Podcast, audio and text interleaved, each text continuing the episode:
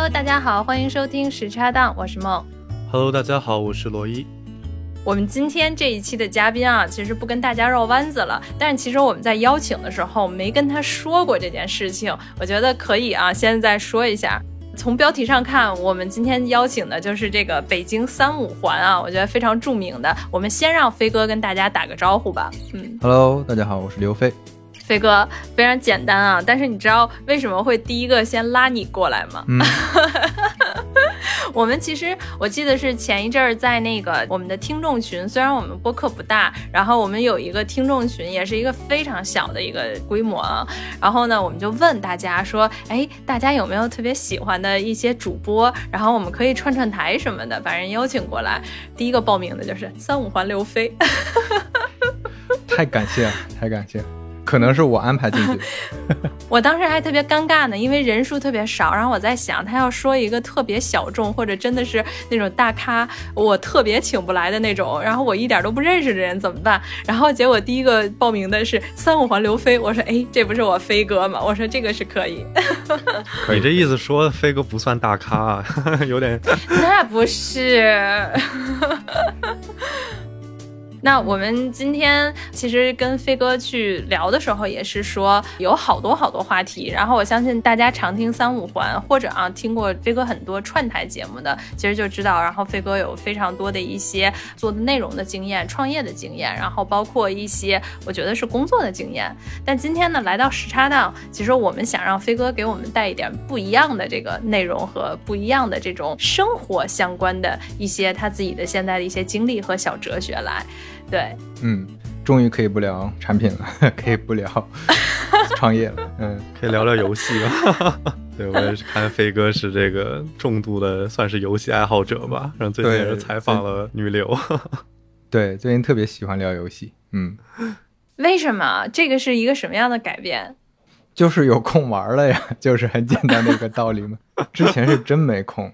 原来都是可能云游玩啊。对，啊，真的吗？对就是看你像我为什么 很喜欢女流，是因为我在 B 站上看很多她的那个游戏直播的集锦，那都是很小的切片，嗯就可能几分钟，我只能看这个聊以 过个瘾，过个眼瘾而而已。所以就是第一个，刚才飞哥已经透露了啊，就是说他现在的这个生活是有时间玩了。那我觉得第一部分我们可以就是先来聊一聊飞哥就目前的一个状态吧，因为大家其实应该都知道，就是从我昨天还特别看了一下整个的这个三五环的一个介绍嘛，然后大家应该都能看到，就是现在飞哥是住在西湖十一公里的西湖区，然后室友啊是一只非常出名的苏格兰的折耳渐层，嗯，然后现在也有非常多的一些时间，然后终于可以体会生活了。所以，要不然飞哥，你先跟我们介绍一下你目前啊长居杭州的一个日常是怎么样的？对，就像前面说的，我没有时间玩游戏嘛。那之前其实是一直宅在家里的，你包括哪怕按理说是双休，大概都有，但是这个双休可能也要待命，然后经常性的会有一些会啊，有一些各种各样的事情，所以其实大部分时间也就宅在家里，而且因为状态特别艰苦，呃，心力比较交瘁，所以周末的时候也不太想出去。所以现在来杭州之后呢，最大的区别就是报复性的，天天在外边。就之前尤其刚出来那会儿，就是天天在外边。因为我现在相当于是呃有点自由职业，或者我们现在做品牌创业也是一个很自由，甚至有点散漫的一个状态，所以你都可以在外面办公，就会报复性的去山上的茶馆待一天，去咖啡厅。今天我还在咖啡厅待了一天，然后去很多地方瞎溜达、散步。然后逛街，就之前会特别报复性的做这些事儿，现在能稍微好一点，就是不想出去的时候，在家里也待得住了。对，然后还有一个很不一样的，就是做事情的内容发生了变化。就之前可能是在公司里嘛，是一个很卷，然后你嗯是被任务拽着走的状态。那现在呢，可能会把更多的内容、更多的生活里的时间拿出来啊，包括现在撸猫啊，然后浇花、养绿植啊，然后看看书啊，听听我的黑胶唱片机啊等等，这些事儿会变多。对我觉得主要是这几个变化。嗯。刚才飞哥说刚放出来的时候，看那个啥，这个是什么形容词？刚放出来，哎，真的，因为我一直是没有在大厂，就没有选择这条道路。但是其实认识了飞哥或者就是超哥之后吧，然后我觉得我还对大厂的生活挺好奇的。然后飞哥，你来杭州有多久了？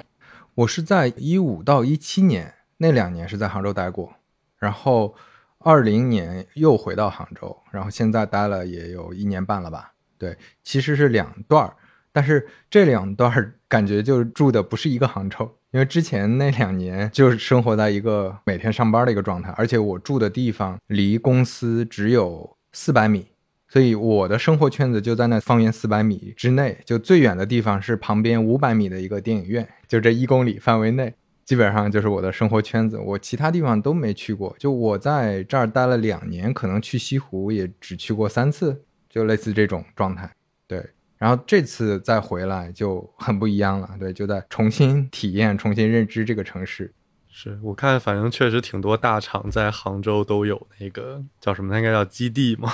就是那种科技园区是吧？就全都集中在一块儿。对，其实各个城市都挺像的。之前在北京就是在那个西二旗的后厂村嘛，就我有很长一段时间我的那个 ID 还是后厂村的刘飞嘛，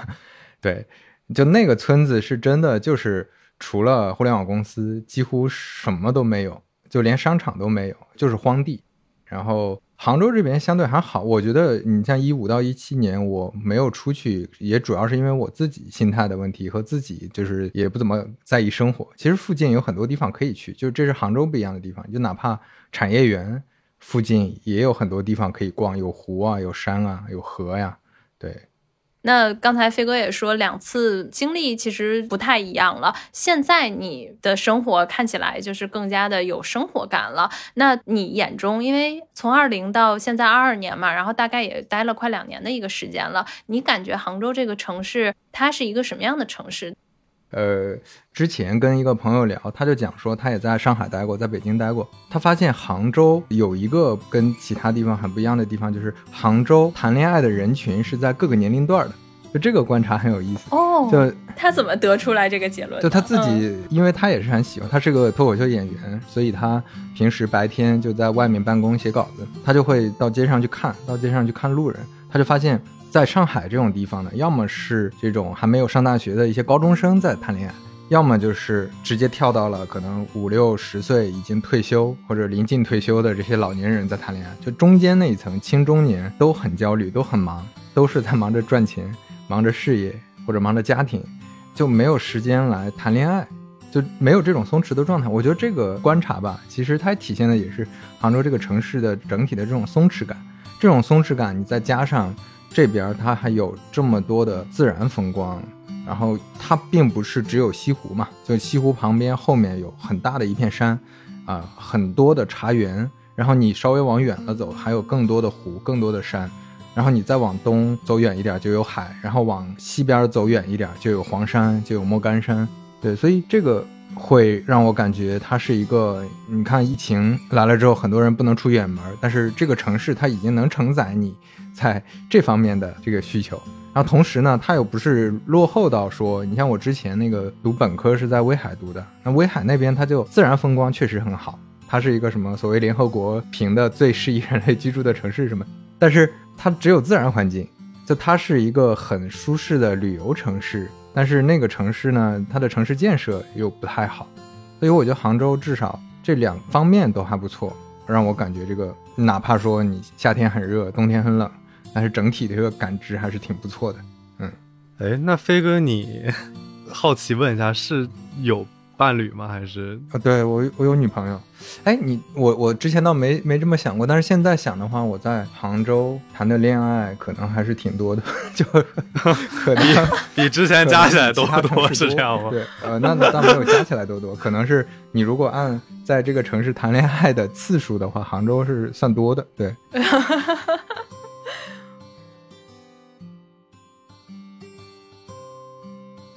我是去年应该是十一之后，然后就正好错过了那个黄金周，然后应该是去上海出差。我说那这样我就周末的时候去那个杭州，然后正好就去看看转一转。然后当时我就觉得这个城市真的好好啊。因为我首先先去的那个地方就是天目里，然后在那里面应该是开了那个鸟屋书店。呃，我自己感觉，其实天幕里的那个鸟屋书店，它整体的这个结构，然后包括逛下来，我会觉得会比那个就是上海的那个叫新生源的那个，我自己个人可能更喜欢杭州这个，因为它在整体的那个氛围感，然后包括它的那个整体的装修，然后包括那个节奏感，其实我会觉得跟那个。东京的会比较像，嗯，然后后面在天幕里，然后去看到整个的一个园区，然后氛围，包括它的那个设计，其实我觉得还还真的挺好的，所以就是先去参观了一下，然后后面的话，应该到了差不多下午，就是夕阳西下的时候，然后我们就直接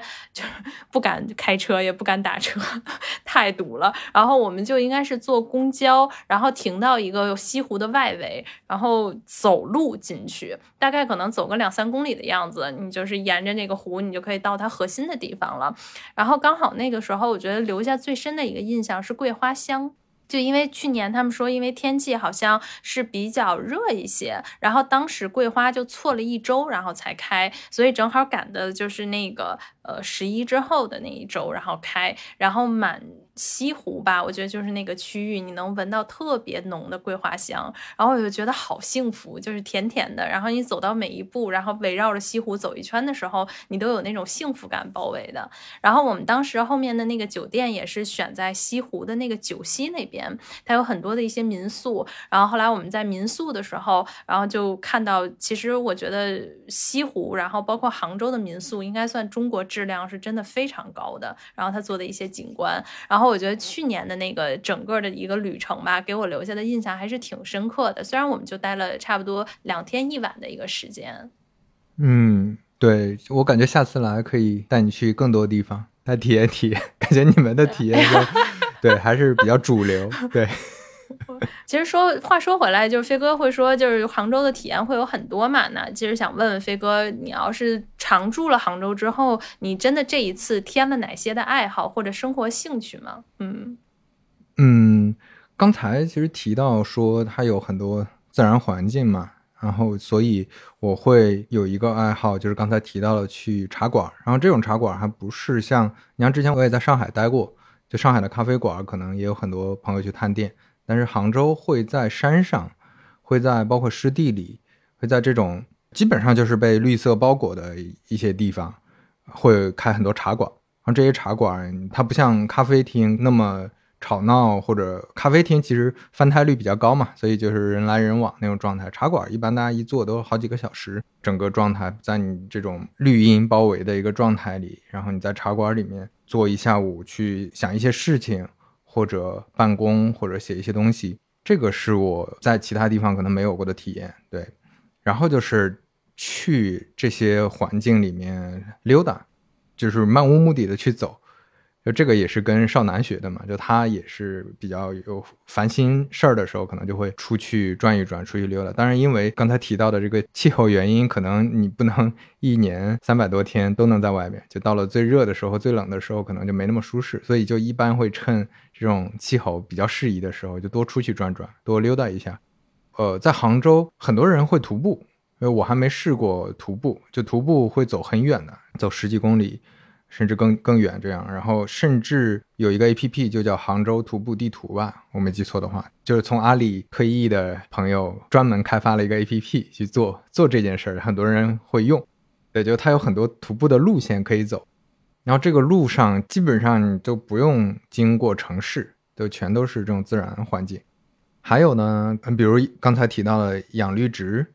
啊，这个也是一个新的爱好吧。当然，这个主要是因为有了自己的房子，可能就觉得是自己的家了，那就就就会有这种打理的一个动力。然后养绿植也好啊，买黑胶唱片机，然后买唱片也好，还有就是来杭州之后，因为前面说的这种心态和包括你的工作状态的变化，会读书，而且这种书以前很多人看我的书架，当然以前书架很小，但是基本上摆满的都是那种所谓的偏商业或者偏功利。一点的这种管理方面的一些书吧，对，还有很多做产品啊、做运营啊、做技术朋友大家送的书，就全是这种书。那现在我基本上已经清空了，对，就是在我的书架上全都是，呃，可能历史书啊、小说呀，呃，还有很多像哲学的书啊，还有一些非虚构的很多这种书，就以前一直想看没看过的各种各样的书，对，而且现在看也不是说有一个很强的目的，就可能是书架上今天瞅到了这本书，就拿下来看一会儿，对，这个也也是一个新的之前不会做的事儿。嗯。嗯，哎，我最近其实也采购了一些绿植，我不知道罗伊还记不记得，我去年咱们刚开始刚开始聊的那一批基本上已经死了，然后前两天 又采购了一批绿植，然后我也想就跟飞哥聊聊，你基本上会养什么样的植物，然后你有没有一些就是对他们的这心得？因为其实我看现在真的是养绿植的人特别多，包括之前跟颠颠，然后他聊天，他不是也有一个小阳台嘛，然后。然后说他自己那个小阳台是每天换心情，他把它当做一个叫什么，就是日常的 routine 啊，就是每天起床就先要去阳台，然后做一做这个。可能对一个这种像我跟颠颠都是打工人啊，然后要周一到周五早起的人，然后是一个心理安慰，在每一天早上起来。你现在会养一些什么样的绿植？我现在养的也都是被称为非常好养的，就可能比绿萝稍微难那么一点点，就是比 对，就类似什么。我养了百叶竹，养了天堂鸟，还养了一个，哎呀，那个叫什么来着？是一个一种那个什么什么椒吧？对，还养了一些小的，那些小的可能就相对好养一些。我之前养，其实养死过一些树。我之前买过一个棕榈树，然后就就在家里阳台放了一个棕榈树，就特别，当时也不知道自己咋想的，买了一个棕榈，那个棕榈树太大了。而且棕榈树呢，放在家里会显得家特别小，哎放在阳台上呢，它基本上你就感觉是一个巨人挤在一个非常小的房间里，你就感觉它整棵树都很憋屈。然后它憋了两周，它就可能就 不爽，然后就弃我而去了。对，然后就只能。对，然后这件事儿对我的打击还挺大的，让我觉得，哎呀，我是不是就像你前面说的，是不是应该去研究一下养绿植，是不是得有什么心得呀？是不是得自己更认真一点，更讲究一点？但是后来我又想这个事儿，包括我后来跟那个呃冯老板好好住的冯老板聊，他提到说，养绿植这个事儿呢，你就把它当成一个缘分的事儿，就是真的养不活了，那说明你跟这个植物没有缘分。呃，你不要有太大的压力。我想了想，应该是这样的，就你本来养绿植是为了自己轻松一下，就像你前面说的，可能是为了自己找一些精神的慰藉，然后你又把它当成工作去做，那反而就很很糟心。但是这个过程中，我觉得实践的过程中，当你发现了一个，比如说你像我我在养一个金桔树，然后我发现这棵树它遇到什么问题了，我想办法解决了一下，然后最后它能变得更好。你如果享受这个状态，我觉得是挺好的。但如果你不享受，你变成了你一阳台的所有的绿植都是每天要去研究。我之前是甚至下过，就 我感觉这也是可能互联网人的毛病，就下过一个 A P P，然后用 A P P 精细的管理，就特别像那个，就就就是有有非常具体的 routine，啊对 O K R，然后呃你每周哪一个植物要浇几次水，每天早上浇还是晚上浇，过多长时间要施肥，过多长时间要要怎么样，就是。以前我甚至想这么管，但是现在我觉得就还是放松下来，对，把它当成一个那个能轻松去跟他交互的这么一个事儿。嗯，妈呀，刚才听完了之后。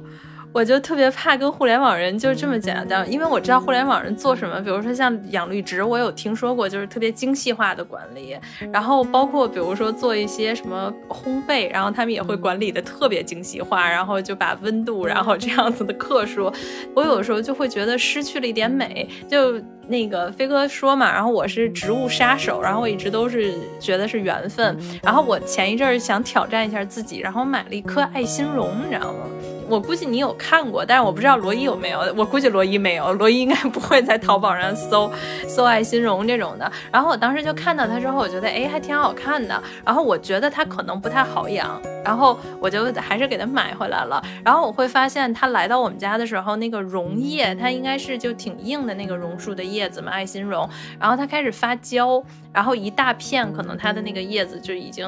呃，我觉得就已经有点干枯，然后坏掉了。然后来我们家连续坏了两三个叶子，然后我就发现完了，怎么办呀？我跟他是不是没有缘分？然后当时还特别难过，你知道吗我觉得投资又失败了。就后来我觉得就慢慢的，可能呃问了问那个卖植物的人，然后他就说你注意通风，然后可能这个榕树是需要有这个空气流动的，你在城市里面需要多开窗，然后浇水，呃，可能施肥肥也不用老师，然后你可以去看着它自己的节奏。然后大概我前两天看到，就是这个万年不动换的爱心榕，居然长了一颗小的绿叶子，就一颗，特别开心我自？己开心坏了，嗯对嗯我觉得开心坏了，你知道吗？就那种感觉。嗯哎，我觉得就是需要这种时刻，因为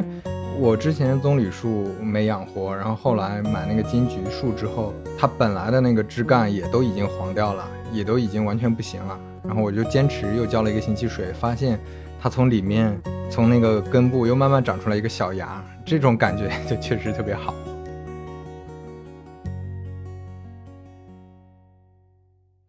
当时飞哥是在北京，然后有杭州的经历，然后又再回杭州，然后当时我们就想说，这一次回杭州，就当时是一个什么样的目的？就是当时应该是想要换一种生活，是不是？所以又选择了这个一千两百多公里之外的这个杭州，又回到这个地方。对，还是比较机缘巧合的吧，是因为呃，我前面提到在一五到一七年的时候，当时在杭州嘛，那那个时候就落户杭州了，也都是比较机缘巧合，因为那个时候觉得。我跟身边有些朋友不一样，比如说你如果是北京人，那你到杭州工作，你肯定不考虑说我把户口迁过来，那何必呢？但是我老家是一个小地方，那那个户口我也没有说像身边有些朋友家里有几亩田，是吧？或者有宅基地，那可能还是不太愿意轻易放弃。但是对我来说，我迁户口成本不高，而且就先找一个大城市落户嘛。然后当时也顺手买了房，感觉房价也还可以。呃，其实后面再机缘巧合来回杭州，一方面是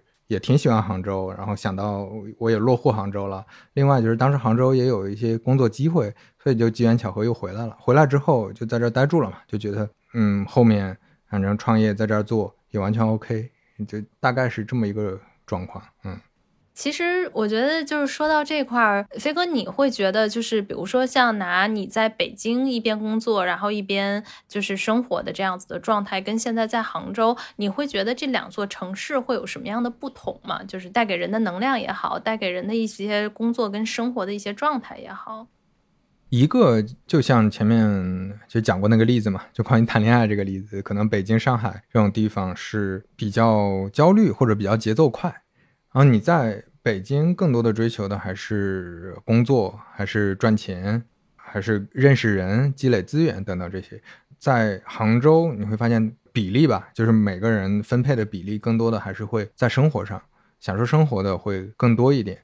所以你在那个，你像我在北京认识的朋友吧，这么一想的话，可能大部分就百分之九十以上都是因为工作关系认识的，或者因为行业关系，因为大家都是同行，更多的是交流行业啊，交流做产品啊，或者做内容啊等等这些。那在杭州认识的很多朋友，那就是因为玩认识的，对，这个也是一个很显著的一个区别吧。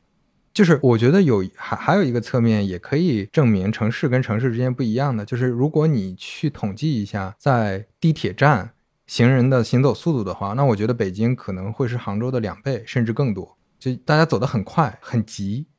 其实我觉得，作为一个北京土著，我都是在想，就这么多年，可能我一直都是在北京工作和生活，我都觉得就是你周末都没地儿可去，因为就是它没有任何的，我觉得在北京，就是你说室内，你能找到一个既能休闲，然后能让你放松，然后或者是一个跳脱出来的地方，真的没有。就是你要是去的话，你可能就得驱车两个多小时、三个小时，你就嗯往嗯郊外去走。然后你如果要是说想去北京，你说想去吃点东西，它又不像上海，我觉得上海它的商业街区还是比较发达的，所以其实你找一个小咖啡馆，然后想吃个早午餐，我觉得它还是比较就是平均的在一些各个区域。然后就在北京，我就觉得周末好难啊。然后你一睁眼就周末说，天哪，我我能去哪儿？好像数得出来的地方又跟你。上班的地方又很接近，然后你去到的那些场景又非常相同，然后就让你会觉得，其实你的周末跟你的这个工作日是没有任何的切割的，场景也不会有任何的转换，所以这个城市就一直让我会觉得还挺疲惫的，就是这些年。你就让我想到那个例子，我啊，你看最近那个小红书露营火了，然后因为之前疫情大家出不去的时候，一到周末，杭州的只要有草的地方，全都铺满了帐篷。然后我在北京的朋友说：“你你可算说说着了，你说在北京水泥地上也都是帐篷，马路牙子上也都是帐篷，是个公园，全是帐篷。”嗯，那我想问一下飞哥，就是对于年轻人来说，你会觉得杭州是一个？值得去或者是工作的地方吗？因为我个人来讲的话，就是比如说我度假的话，我可能会去像啊类似杭州啊、长沙啊，或者是成都这种稍微可能生活节奏会慢一点的地方去待个几天。但如果我在这样节奏慢的城市待久了以后，我很怕就是说习惯了这样的生活，就导致我的各方面的动力都不会像待在北京或者上海那么强了。明白？哎，我觉得这个倒是。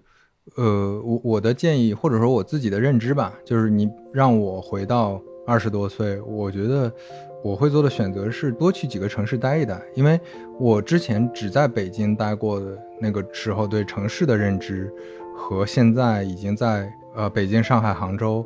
待过每一个城市都待过两三段，每一段的时间还挺久的。然后包括我在成都也待了大半年，去过长沙、广州、深圳这些地方。呃，当然出差不会特别久，但是也有一些体验。但是我我最后的感觉是，可能得亲身经历一下，而且最好多经历几个城市，就常住一下，你才能有不同的感觉。因为城市它很多样的，就它并不是只有一个面貌嘛。所以很可能，你像我前面提到，我同样是在杭州，这杭州这个城市，你说它有变化，其实变化没那么大。但我一五年到一七年和我现在在感受这个城市差别已经非常大了。因为我之前来的时候，我会感觉。嗯，包括我交往的朋友，我为什么不会去山上？为什么不会去这些呃可以玩的地方？不会去茶馆？是因为那个时候我会把杭州当成一个它能带给我做互联网或者赚钱吧，或者成长这方面的机会的一个地方。那我会刻意的去，嗯，比如说跟互联网的朋友交流，去参加活动，去接触的这些人和环境，其实也都是围绕我当时的需求展开的，所以。说回来，我感觉是可能多经历很多城市之后，你就能找到某个城市的某个侧面，你就会特别特别喜欢，然后你就能最后决定说，当我现在有这个需求，我这几年想做什么事儿的时候，哎，这个城市特别适合我。我觉得这个可能还是得亲身体会才能知道的。你像我也经常跟别的朋友讲说，我觉得成都很好啊，长沙很好，但是这些朋友他没去过，他他都听不进去，或者说他也。没怎么觉得很不一样，他们还是会觉得，就我我真的有朋友是在北京待着，他觉得北京都是一个很时尚、很潮流、很 生活状态很好、很享受的一个地方。但是当他去过成都之后，因为你可能天然的会觉得成都不发达，或者它还是一个二线城市、准一线城市。但你去过之后，你会发现它的某个侧面，你你可以说它在那个互联网的机会上，它在很多资源，嗯，包括文化层面。不一定真的整体上综合起来比北京好或者比上海好，但是它在某一些层面，比如说在享受生活这个层面，在年轻人的开放度、包容度，在大家很爱吃喝玩乐这个层面，确实是非常不一样的。这但是这个我觉得得体验过才知道。所以就再回到最开始的问题，我感觉是都可以试一试，最好多试几个城市，而不是提前就下结论说可能杭州是很舒适，然后比如成都是怎么样，上海是怎么样，对。我我觉得飞哥提到成都的例子，让我有一个特别大的一个感触。我其实是去年、前年都有去成都，但是我二一年其实待的时间会比较久，因为当时也是做项目嘛，然后多飞了两次。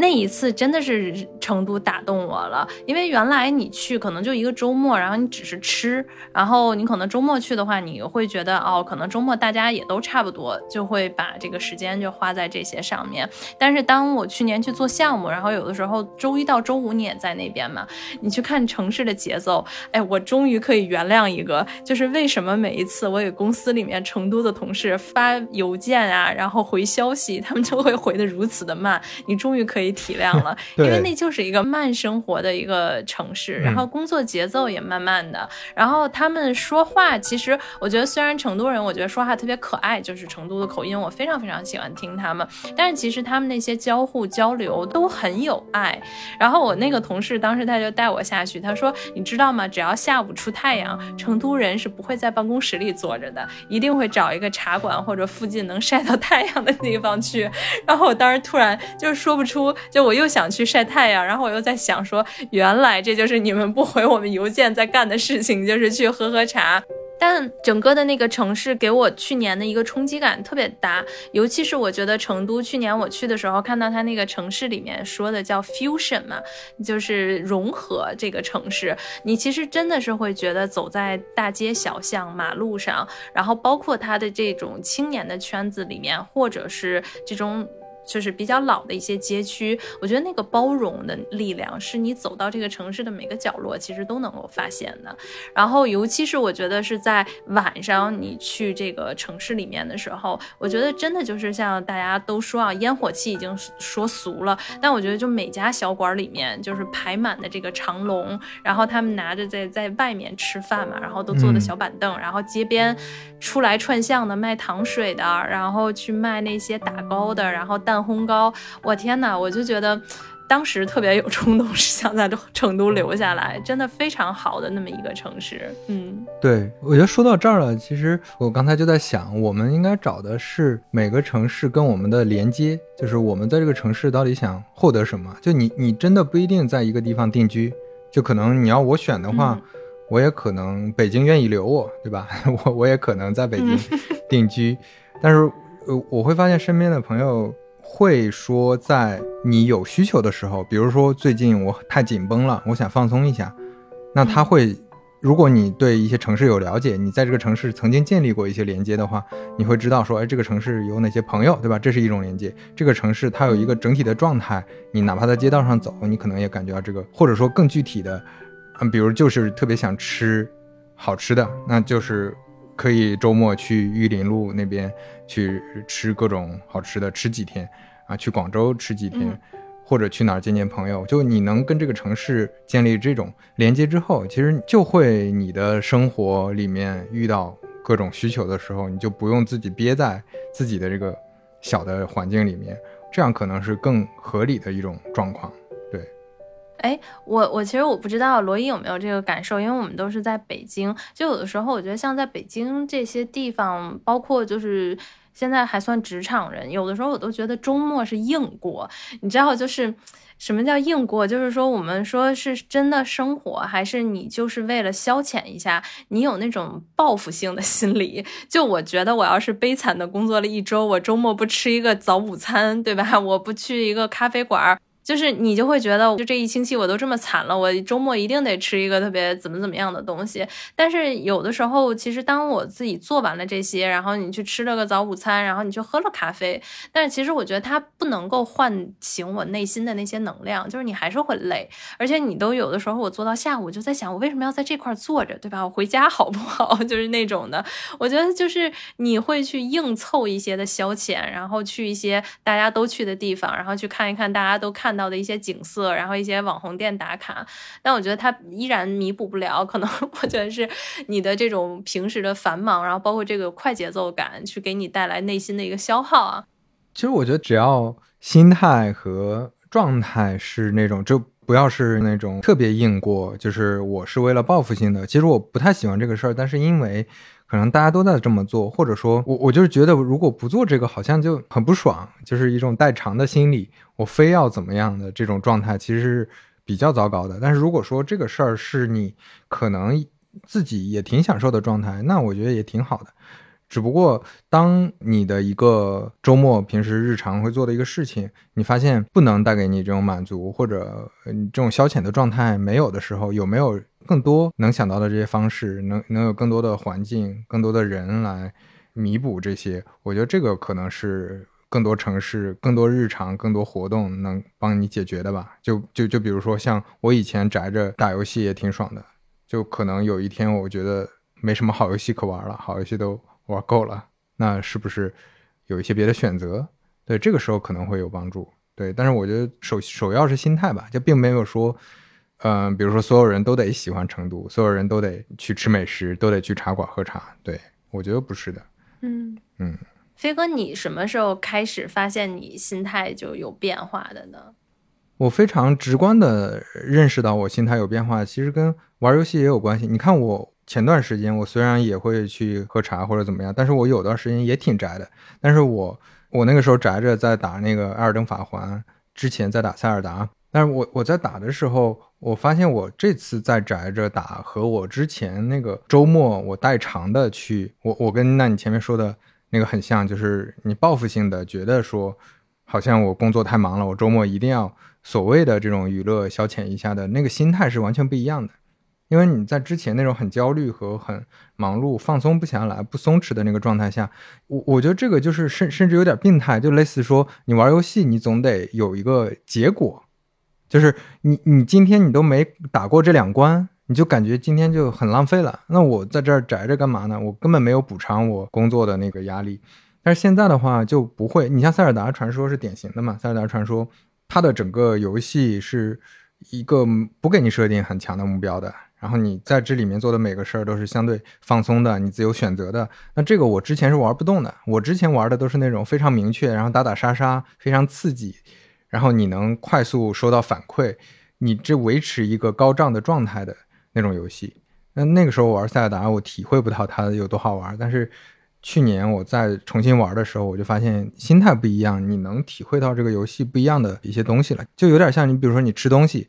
那你可能会报复性的去消费，吃一个特别好的东西。你在意的是说，我赚了这么多钱，或者我付出了这么多努力，我应该收到很好的回报。那个时候，你可能有点囫囵吞枣的去去选择吃什么东西。你可能选择贵的，或者选择那种评分高的，或者排队多的。你可能会用这些标准去选择。但是当你自己去享受去选的时候，你可能会更在意自己怎么去评价这个美食。你你今天到底想吃什么？哪怕是个很便宜的沙县呢，但是你吃的也也很开心。你看，你总会觉得周末的时候吃个沙县，它就是个很糟糕的事情，对吧？就因为你要你要补偿，嗯，就正好因为飞哥聊到游戏嘛，就我也 玩的比较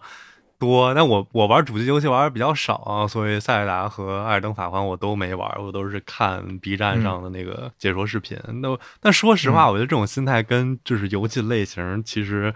没有太大的关系，就是我玩可能电脑游戏 PC 端的，像呃前几年吃鸡比较火的时候，对吧？周末玩的时候就说我今儿一定得吃把鸡，不吃的话我肯定就不去睡觉，就就有这种心态去玩。但我玩一些就是休闲类游戏的话，比如说像什么分手厨房那种，就是也会说，因为它不是每次过关都会有就几颗星儿嘛，就是三颗星满星，就你拿不到那三颗星也会觉得很烦，就无限的去就是。重新刷同一关，就是为了要去拿到更多分数。反正这种心态确实是可能会有一些，就是一玩游戏到最后，其实你感觉被游戏玩了这种感觉。对，对，对我我觉得是因为你像就像前面说的，你如果按照这种日常很焦虑在工作的那个心态延续下去做任何事情，你比如说养绿植，那你可能就会很焦虑，你总觉得我一定要达成目标。玩游戏也是这样的，玩游戏玩法都不一样嘛。有的人可能也是玩分手厨房，但是他可能玩的就比较放松，这一关过不去或者拿不了呃很高的星，那就那就不玩嘛。或者就我就一直玩这一关，我我想说的是这里面 混乱的那个过程，对吧？也也挺有意思。哎，所以其实我在想，就是飞哥，你现在的生活哲学或者生活观会是什么呢？因为看你刚才说了一个，其实我还特别扎心，就是说你现在可以无目的的看书。我当时在想，我说这怎么做到的？就因为我现在可能还属于你之前的那个阶段，就虽然我不会去看，就是比如说成功或商业的那种，可能不是我的类型，但我现在处于一个读书的什么状态呢？就是说我想买的书永远比我自己。读的书要多。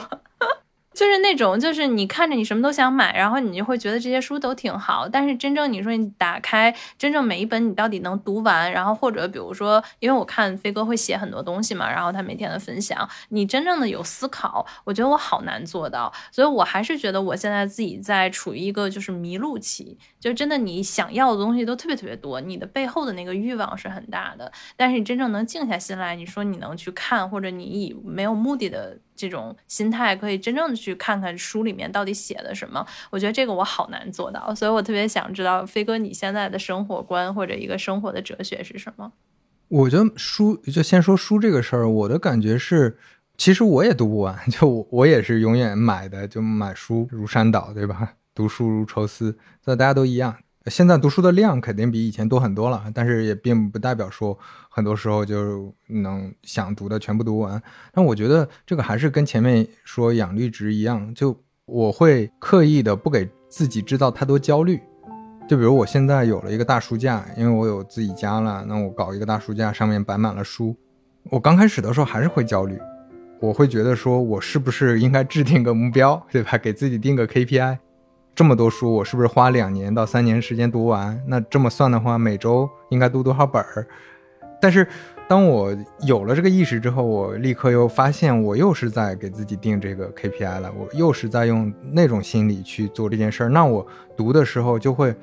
很不在状态，就类似，比如说这周你规定读这两本，但是读的时候你就很痛苦，很痛苦，它会带来一个结果，要么你就是。情绪会特别难受，要么就是你读就就比较随意了，你就把它当任务完成，就浏览了，就快速翻翻一翻，哎，感觉这章没什么，你就会说服自己说这章没什么用，就看下一章，这章好像也没什么用，那你这本书很快就这么翻完了，就这么快速浏览完了，那其实意义不大。所以我现在读书的方法就变成了，我会在我有出现一些灵感或者出现一些想了解的事情的时候，我会抓住这个东西，然后。把它变成读书的动力，这个我就发现效率会更高，体验也会更好。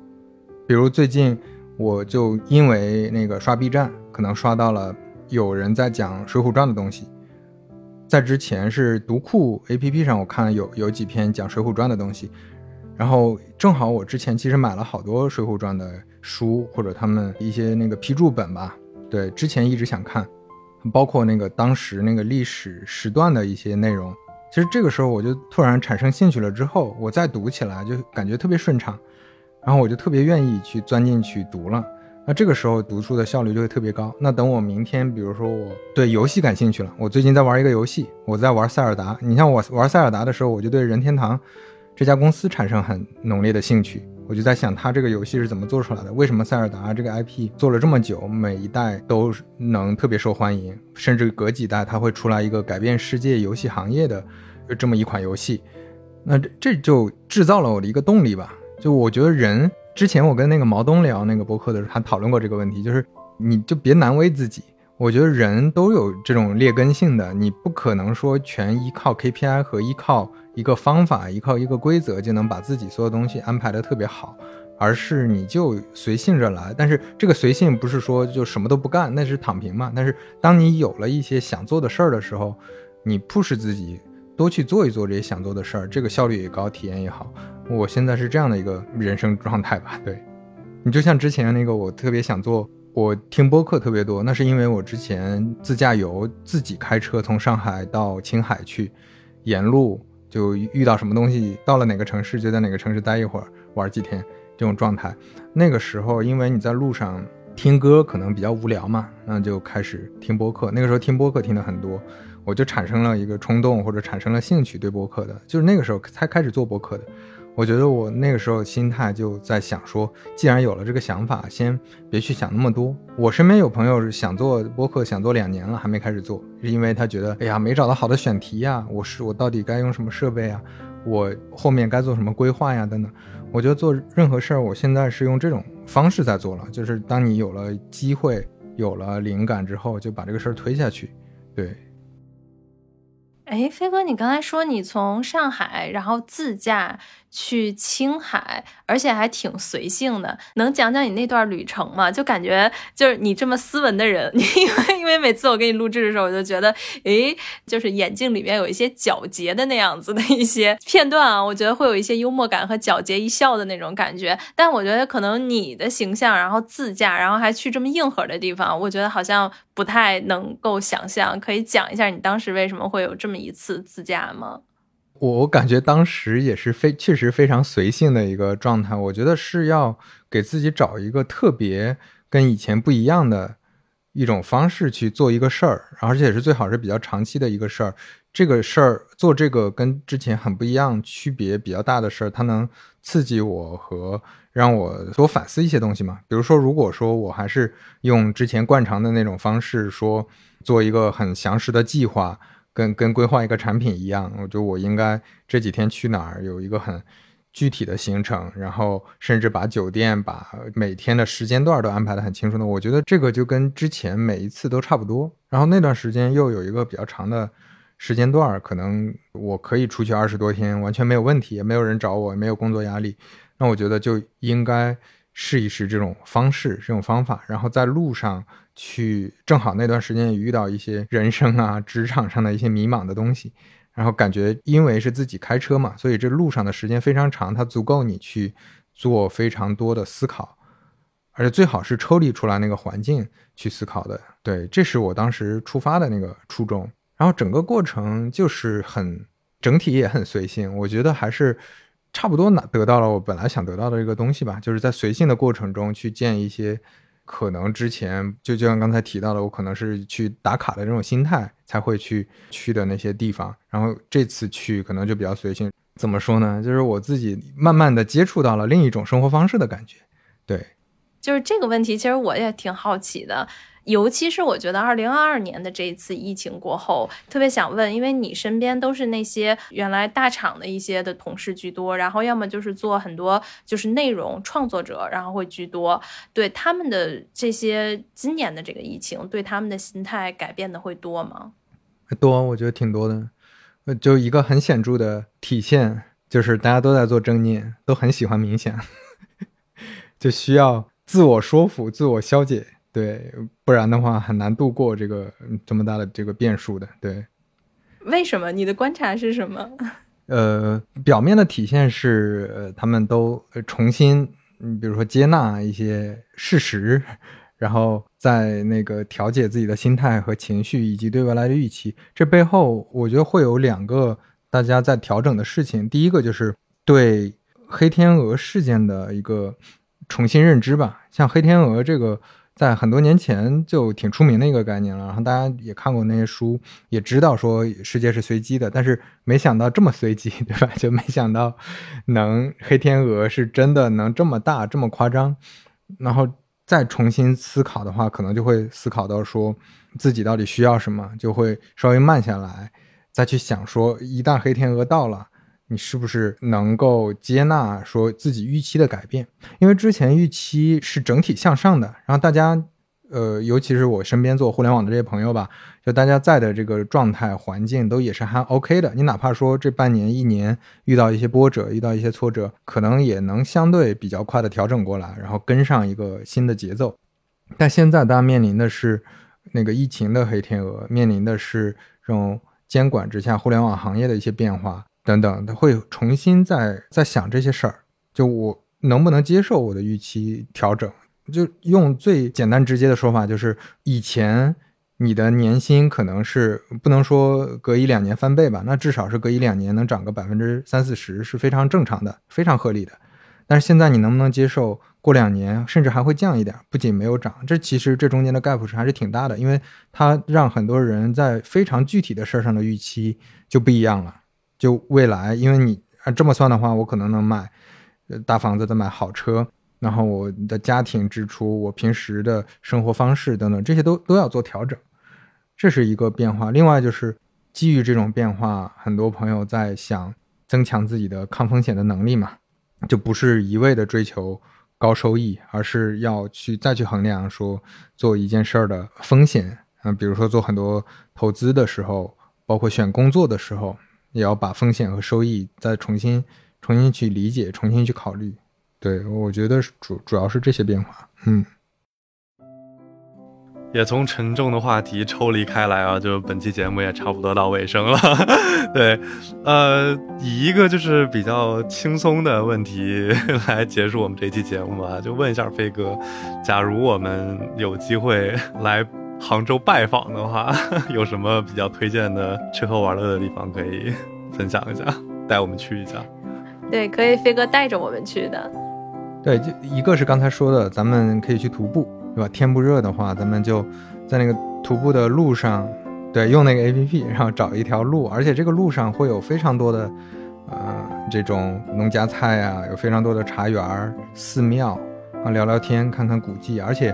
呃，那个路上其实你一方面是说你有自然环境这个体会，一方面我们还可以聊聊当时就在这个城市，就甚至是那个山头上发生的那些故事。比如说这个山头上可能就是当年苏轼他经常待的一个地方，他当时一个什么样的状态？就你你这样共情，你就会觉得那个 那个地方就不一样了，看到那个风景就不一样了，对吧？你比如说你你说西湖。你可能你看西湖，你只是看到这条路上有很多这种树，有很多栏杆，还挺不错，挺漂亮的。但是如果跟你说这个堤是当年苏轼修的，他当时为什么要修这个堤？如果不修这个堤，可能西湖就没有了，因为当时西湖已经变成一个臭水沟了。那当时他怎么去做这个水利工程的，对吧？这些你就突然感觉有一些历史感，这个很挺有意思的。